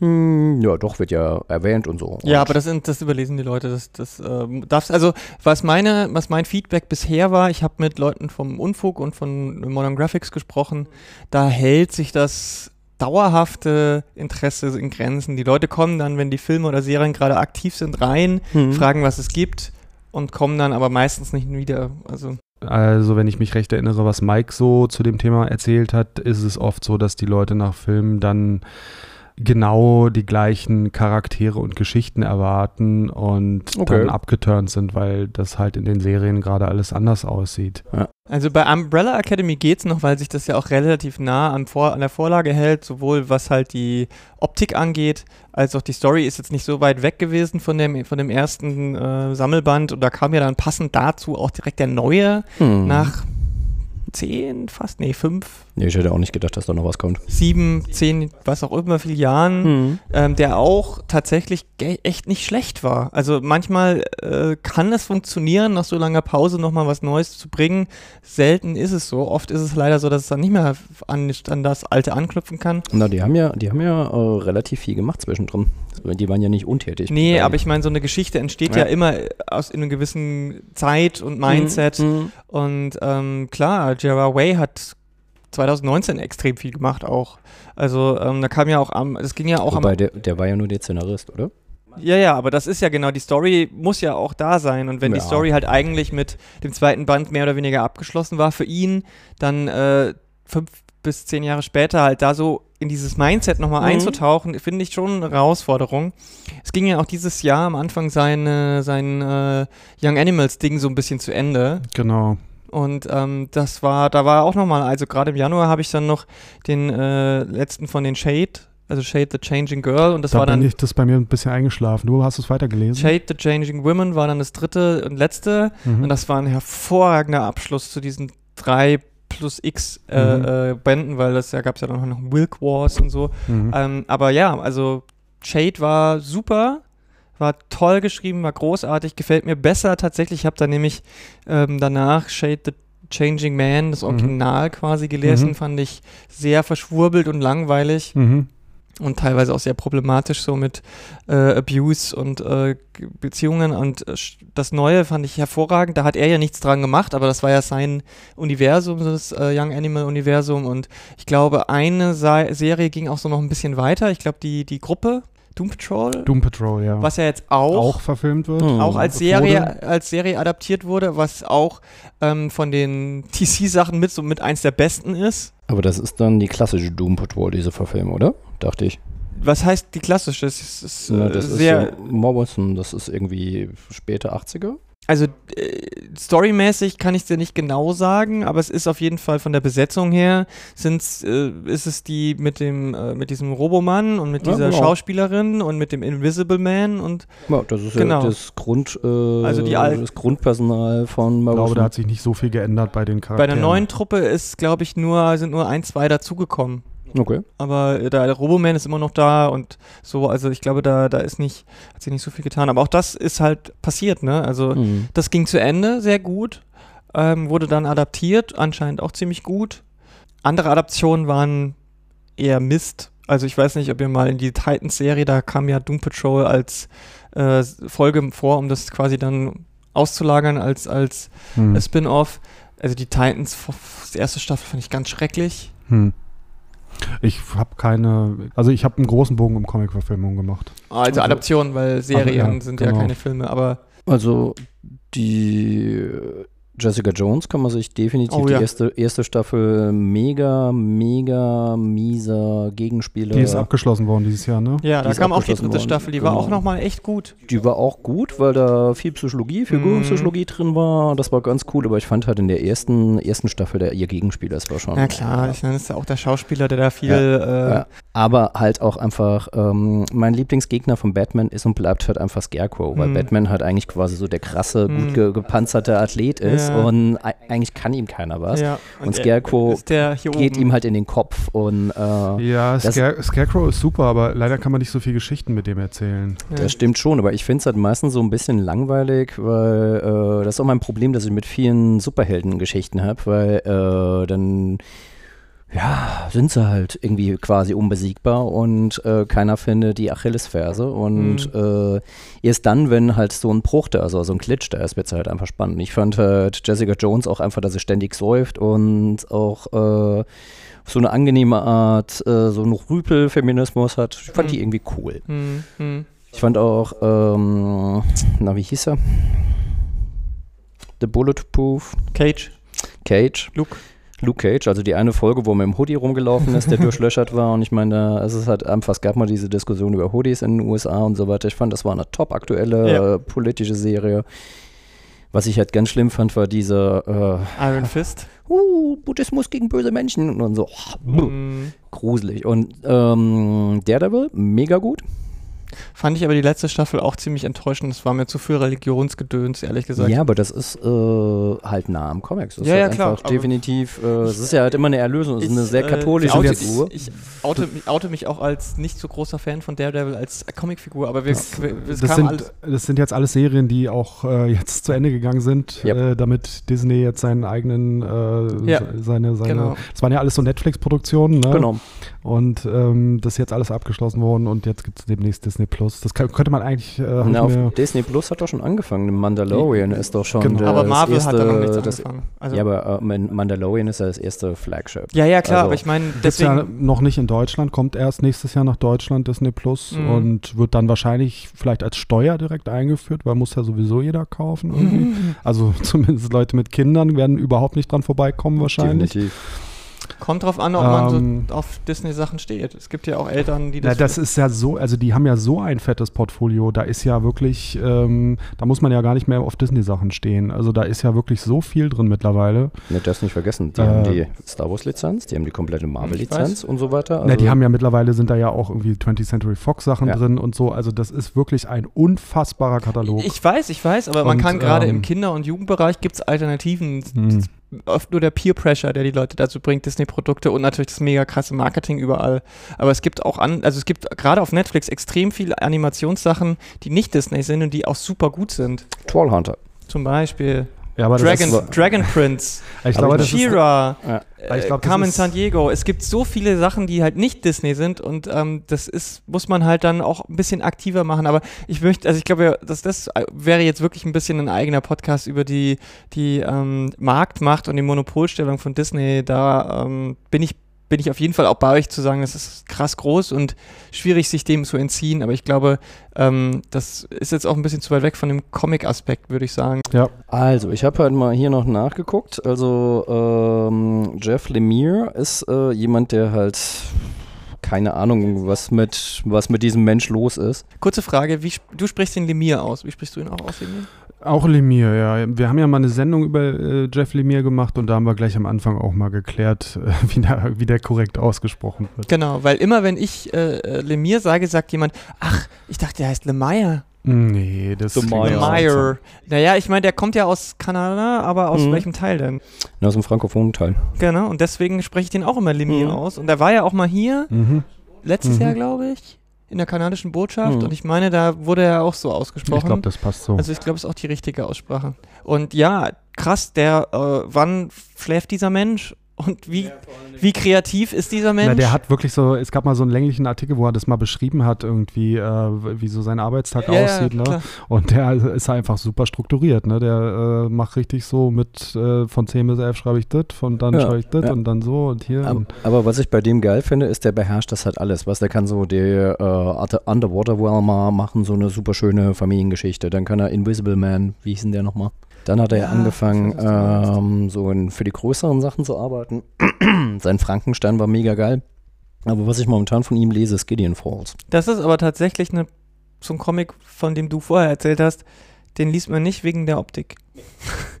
der ist, ich finde den, Opti ich find den optisch ziemlich langweilig. ich habe ihn hauptsächlich wegen der Optik gekauft, aber mich hat der Inhalt, ähm, also das erste, ich habe jetzt nur das erste Heft, also den, das erste Paperback gelesen und äh, hat mich jetzt erstmal noch nicht so, also diese ganze religiöse Symbolik und so hat mich Mhm. da so ein bisschen erstmal so Mhm. raus äh, aber Das ist auf jeden Fall ein Comic, das wächst über die Trades Auf hinweg. jeden Fall. Also ich fand auch Ähm. den ersten nicht so und habe dann tatsächlich, weil ich dachte, okay, es ist jemand, den ich mag, auch den zweiten genommen.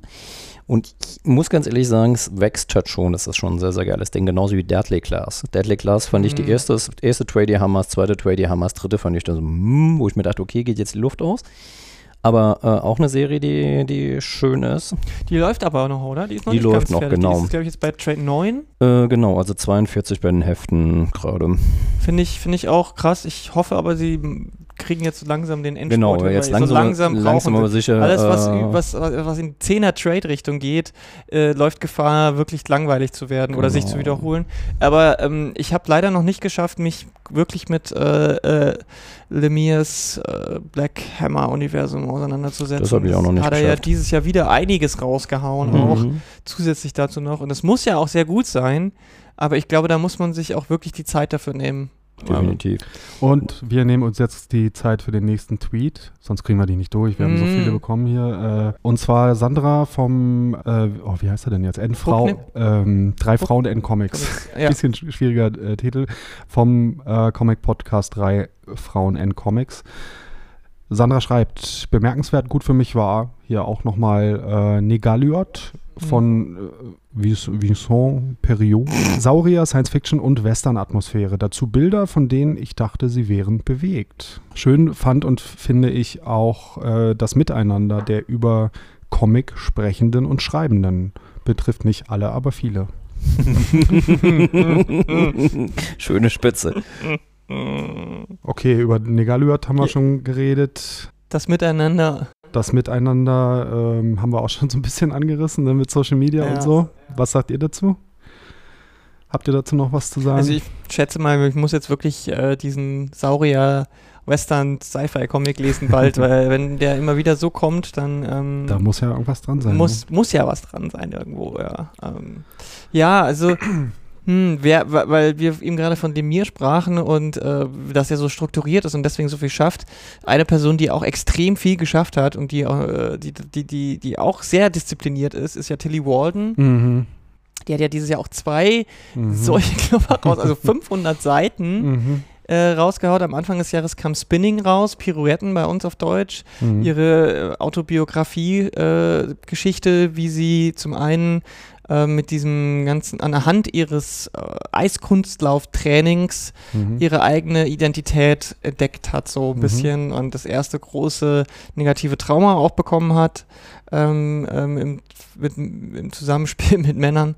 Ähm, und das, äh, das war sehr stark. Und dann kam jetzt Herbst, Richtung Herbst kam dann ähm, der zweite große Band dieses Jahr raus, der im Original Are You Listening heißt und bei uns West, West Texas, was dann eher wieder ihr an magischen Realismus erinnernden äh, Stil erinnert, wo sie so einen Roadtrip zwischen zwei unterschiedlichen Frauen hat, die auch so ein bisschen auf der Suche nach sich selbst und nach ihrem Sinn im Leben und so weiter, kommt natürlich auch viel mit äh, lesbischer Identität und so weiter, Queerness, aber auch gleichzeitig eben ähm, Tod und Verarbeitung von äh, Familiensachen und so.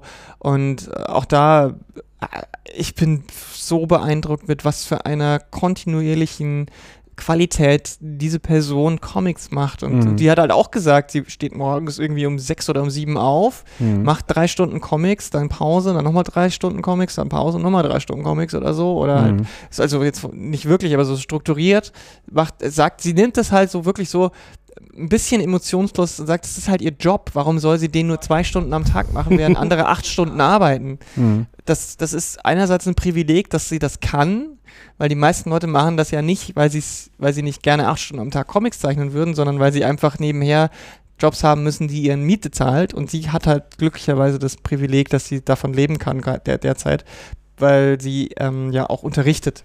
Mhm.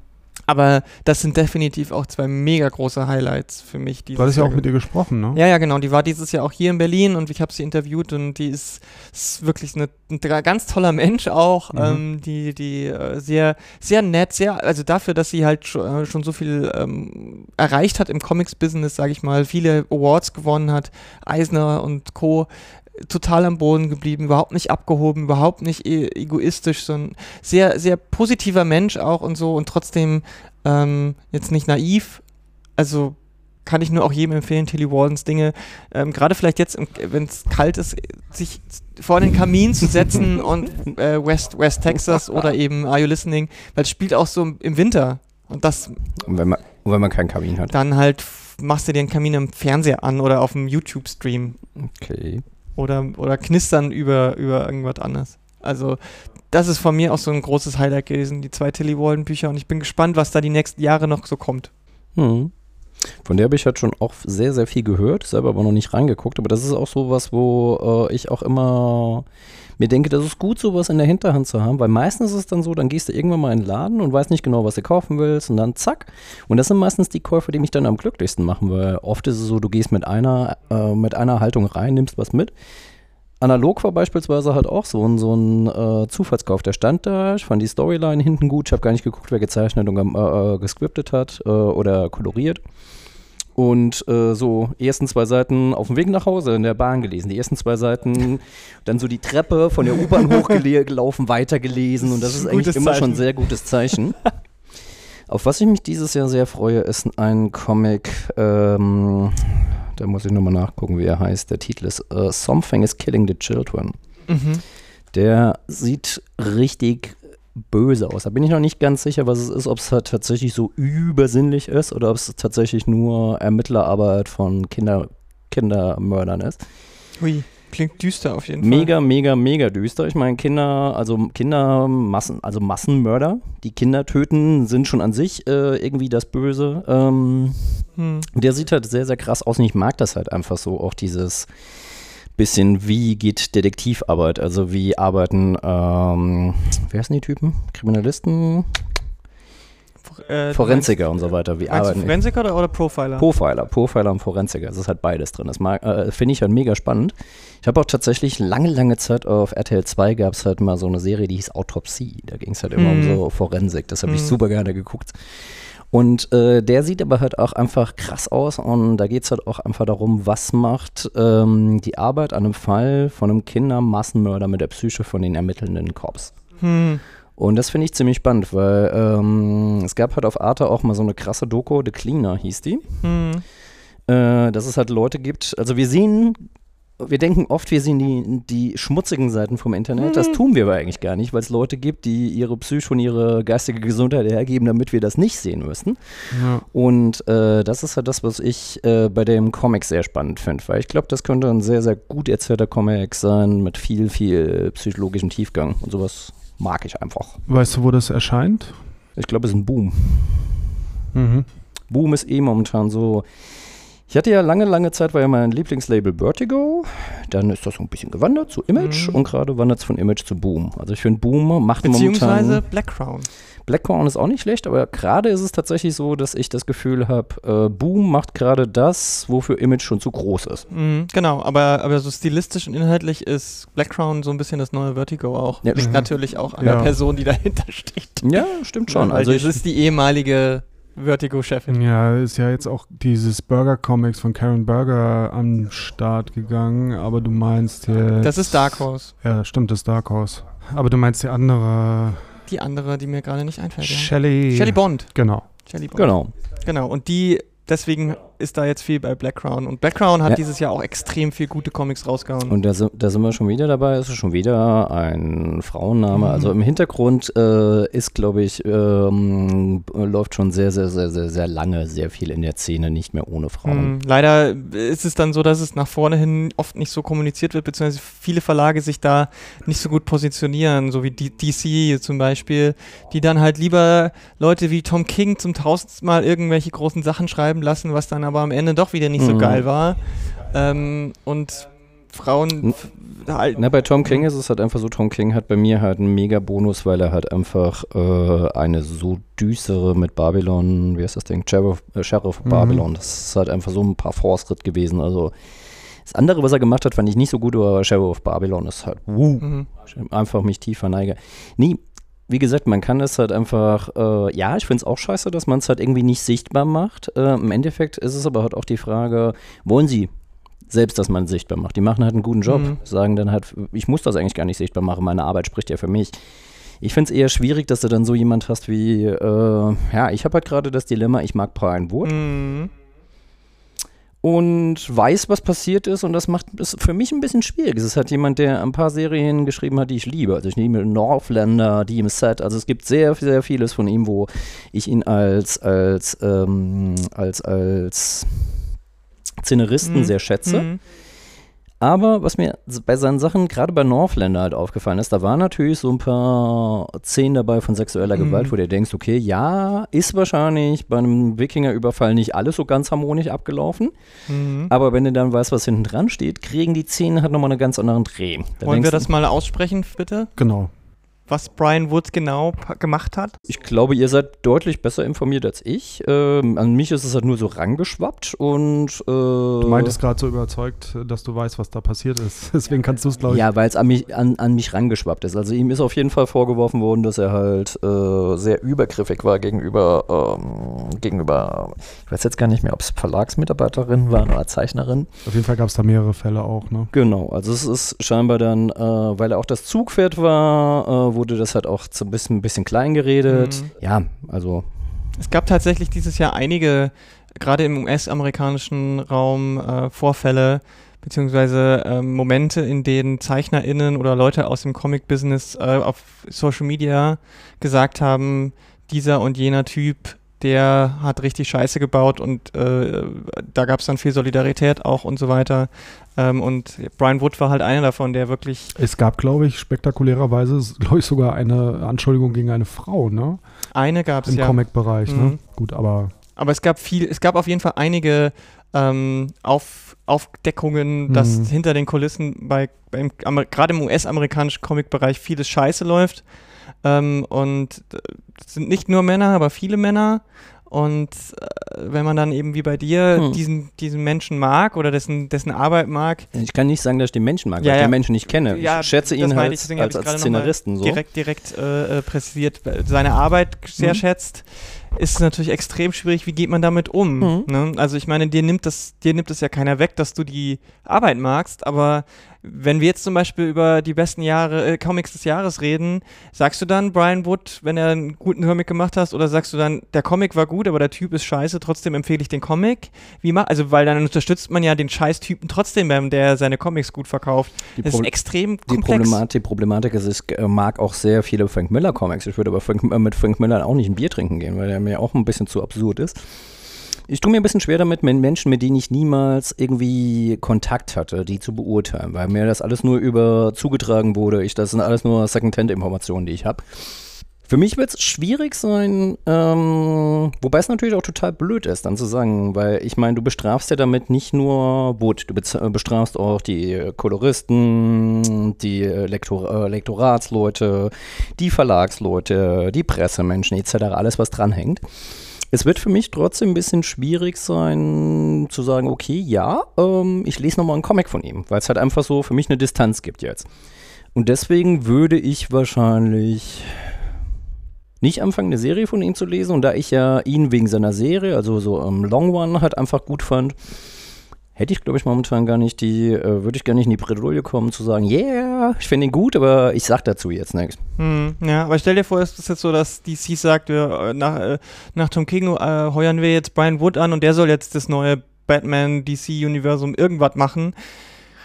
Finde ich halt einfach schwierig, dann solchen Leuten auch solche Sachen aber zu ich geben. Glaube, ich glaube halt auch einfach, dass ein Verlag äh, in den USA auch clever genug ist, um zu wissen, dass ein Mensch, der momentan diese Reputation hat, äh, keine clevere Entscheidung ist, den ja, anzuheuern. gut, kommt halt immer drauf an. Ne? Also Frank Miller hat auch keine besonders gute Reputation mehr gehabt. Ähm, Ja, aber Miller, Miller ist halt ein Arschloch, aber der Miller hatte bisher nicht die Vorwürfe, dass er, er, er äh, hat, übergriffig genau, ist. Er, so. ist, er hat keine äh, sexuellen Übergriffe gemacht, aber er, seine Geschichten sind oft schwierig und der kam ja jetzt wieder auch ganz stark dieses Jahr mit seinem äh, Dark Knight, Hm. äh, äh, nicht Super Race, wie heißt äh, Master Race und dann auch noch sein Xerxes-Comic und so weiter. Und das muss ja auch gar nicht so schlecht gelaufen sein. Ähm, also ich fand es nicht so gut, aber okay. Ja, ähm, wie sind wir da jetzt nochmal genau drauf gekommen? Ach so. Naja, äh, es ist halt, ähm, auch bei Comics gab es jetzt halt, also MeToo setzt sich fort einfach, ne? Das auf jeden Fall, genau. Ähm, und davor haben wir gesagt, ähm, das, was Image nicht mehr macht, ist jetzt bei, ähm, Boom. bei Boom, bei Burger Books, bei Genau. Black Crown Genau. und bei Aftershock. Und da sind wir über die äh, Redakteurin Genau. drauf gekommen, dass hinter, im Hintergrund ziemlich viel, äh, äh, eigentlich aus weiblicher Hand. Würdest du sagen, dass jetzt ähm, das Boom so ein bisschen dein Verlag war von den größeren dieses Jahr? Ich glaube, äh, was ich bei Boom witzig finde, ist diese Breite, die die haben. Die haben äh, wirklich taffe, taffe äh, äh, Psycho-Serien. Dann haben sie so super viel ähm, lustige Serien, beispielsweise, wie heißt denn die mit den, äh, mit den, Mit den drei Mädels? Nee, nicht mit den Cheerleadern, wie heißen die anderen? Giant Days, meinst du das? Äh, na, nicht, äh, doch, Giant Days. Giant Oder Days meinst du ist, Lumberjanes? Lumberjanes. Lumberjanes ist halt einfach so eine tolle Serie, äh, weil Lumberjanes halt einfach auch so, so, so krass, so einen krassen eigenen Nerd-Kosmos aufmacht. Ja. Und jedes Mal bei, ich kann es nicht lesen, wenn ich U-Bahn fahre, weil bei Lumberjanes passiert es einmal mindestens, dass ich in mich reinkischer und mich alle Leute so angucken und so von mir wegrutschen. So, was ist das für einer? Die haben halt solche Sachen. Das war bei mir allerdings auch so ein Fall von, hat mich total das Cover angesprochen und dann Mhm. die Zeichnung drin nicht mehr so ganz. Ja, aber Also, bei Lumberjanes ist es halt auch so, ich brauchte zwei Tradies. Ich habe mir, da guckt äh, mich jemand gerade böse von der Seite. ich habe mir tatsächlich von einer Bekannten die Tradies geliehen, die mir ganz oft gesagt hat, musst du lesen, das ist genau dein Humor. Und ich dachte Mhm. halt, äh, hm. Das erste Tradie, so ja gut, schon ein paar geile Gags dabei. Was ich ganz witzig finde, ist halt einfach, dass da, die halten das, also diese Entwicklung von diesen, von diesen Figuren, ähm, die ist super witzig und die ist halt auch einfach immer so, so Meta. Äh, und äh, ich finde, da sind so gute Punches drin. Also es ist Mhm. echt eine sehr, sehr witzige Serie, die sich sehr ernst nimmt, aber diese Ernsthaftigkeit halt nicht irgendwie darstellt. Und das finde ich halt sehr geil. Hm. Und bei Boom ist jetzt, glaube ich, auch Stable rausgekommen. Da bin ich noch nicht genau sicher, was das ist. Finde ich auch, sieht auch sehr, sehr geil aus. Und ähm, ich glaube, das gefällt mir an Boom. Das ist halt anders als bei Vertigo. Bei Vertigo war es halt immer so, wir machen halt irgendwie. irgendwie Ein Schinkenstil. Genau, so ein bisschen die düsteren, mystischen Sachen, dann Image, ja, gut, wir haben halt äh, Science Fiction und Western, so Blues, äh, wie war das bei Blues bei das? Country und Western meinst du? Country und Western, genau, wir machen beides. Ähm, wobei Image hat einfach auch ähm, natürlich, ähm, dadurch, dass es halt Autoren ähm, Getrieben ist. Autoren getrieben ist, die haben halt einen sehr, sehr geilen, ein, ein sehr, sehr geil kuratiertes Programm. Hm. Und Boom ist halt ein bisschen kleiner. Ich glaube, wenn die die Markt Macht hätten, die Image jetzt hätte, würden die wahrscheinlich auch noch viel mehr Sachen machen. Ähm, ich finde beim Boom das cool, dass es halt, äh, das ist halt so Indie-Pflege. Mhm. Du merkst, dass da halt, wobei du merkst halt auch so Giant Days, äh, hier, wie hießen sie? Lumberjanes. Lumberjanes, Okay. Lumberjanes und Stable, die sind grafisch, sind die relativ nah beieinander. Ja, da gab es dann auch noch ähm, Backstagers zum Beispiel, das war dann die Jungstruppe. Genau.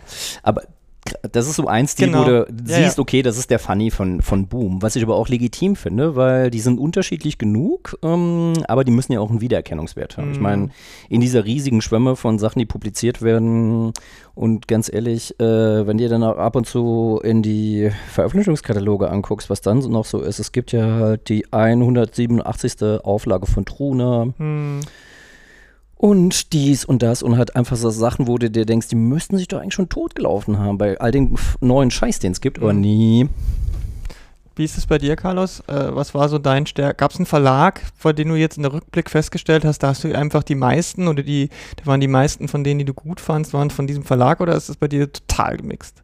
Puh, ähm, mm, nee, einen einzelnen Verlag könnte ich nicht rausgreifen. Ich könnte nicht mal einen, wie vorhin schon gesagt, also den äh, Marvel, ähm, der Lucky Luke ist so ein bisschen so eine Verlegenheitslösung, weil ich sonst nicht so einen richtigen Favoriten habe irgendwie. Ähm, nee, hm, keine hm. Ahnung, könnte ich jetzt nicht sagen.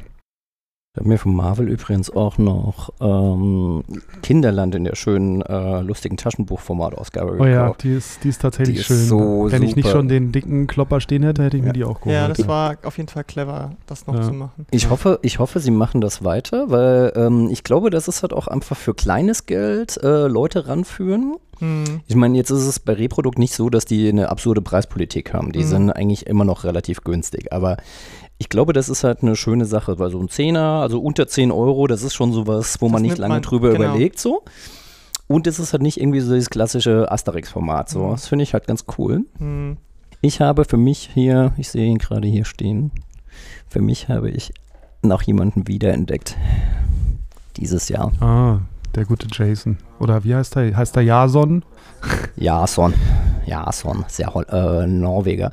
Den habe ich für mich wiederentdeckt. Und ähm, ich habe, nachdem ich nochmal ein Buch gelesen habe, äh, auch gleich wieder festgestellt, warum. Äh, ich habe Werwolf auf Montpellier wieder gelesen. Und danach wusste ich halt ganz genau, warum ich diesen Typ so mag. Warum? Äh, Werwolf auf Montpellier, Montpellier ist halt eine total absurde Liebesgeschichte, die nicht klappen kann.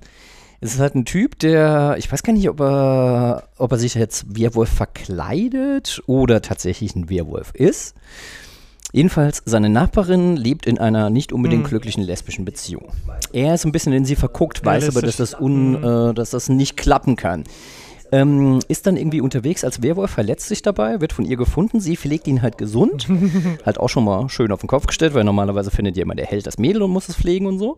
Und ähm, die kommen sich halt näher, aber da, nicht auf so eine, so eine cheesy Art, sondern auf so eine, so eine ganz gewitzte Art. Und er hat halt so einen super krass lakonischen Humor. Der zeichnet halt ganz pfiffig und äh, ganz karge Dialoge und du denkst dir halt, äh, wenn du nur so durchblätterst, denkst du ja, kann ja nicht so viel passieren. Aber es ist halt einfach so, dass zwischen dem, was gezeichnet und gesagt wird, da passiert so krass viel. Und ich finde den, ich finde den wirklich, ähm, wirklich, also es ist eine der coolsten Liebesgeschichten, Liebesgeschichten. Mhm. Ich bin normalerweise überhaupt nicht ein Freund davon. Aber die funktioniert, weil sie halt einfach, ähm, so die ganzen Genre-Konventionen zwar darlegt, also ich benutze sie, ich stelle sie aus, aber ich unterlaufe die. Aber nicht so mhm. offensichtlich, sondern du kannst selber gucken, was du da draus machst. Und das macht den Comic schon ziemlich cool. Das war der erste Teil unseres Jahresrückblicks. Und der zweite Teil folgt ganz, ganz kurz vor Jahresende. Bis dann.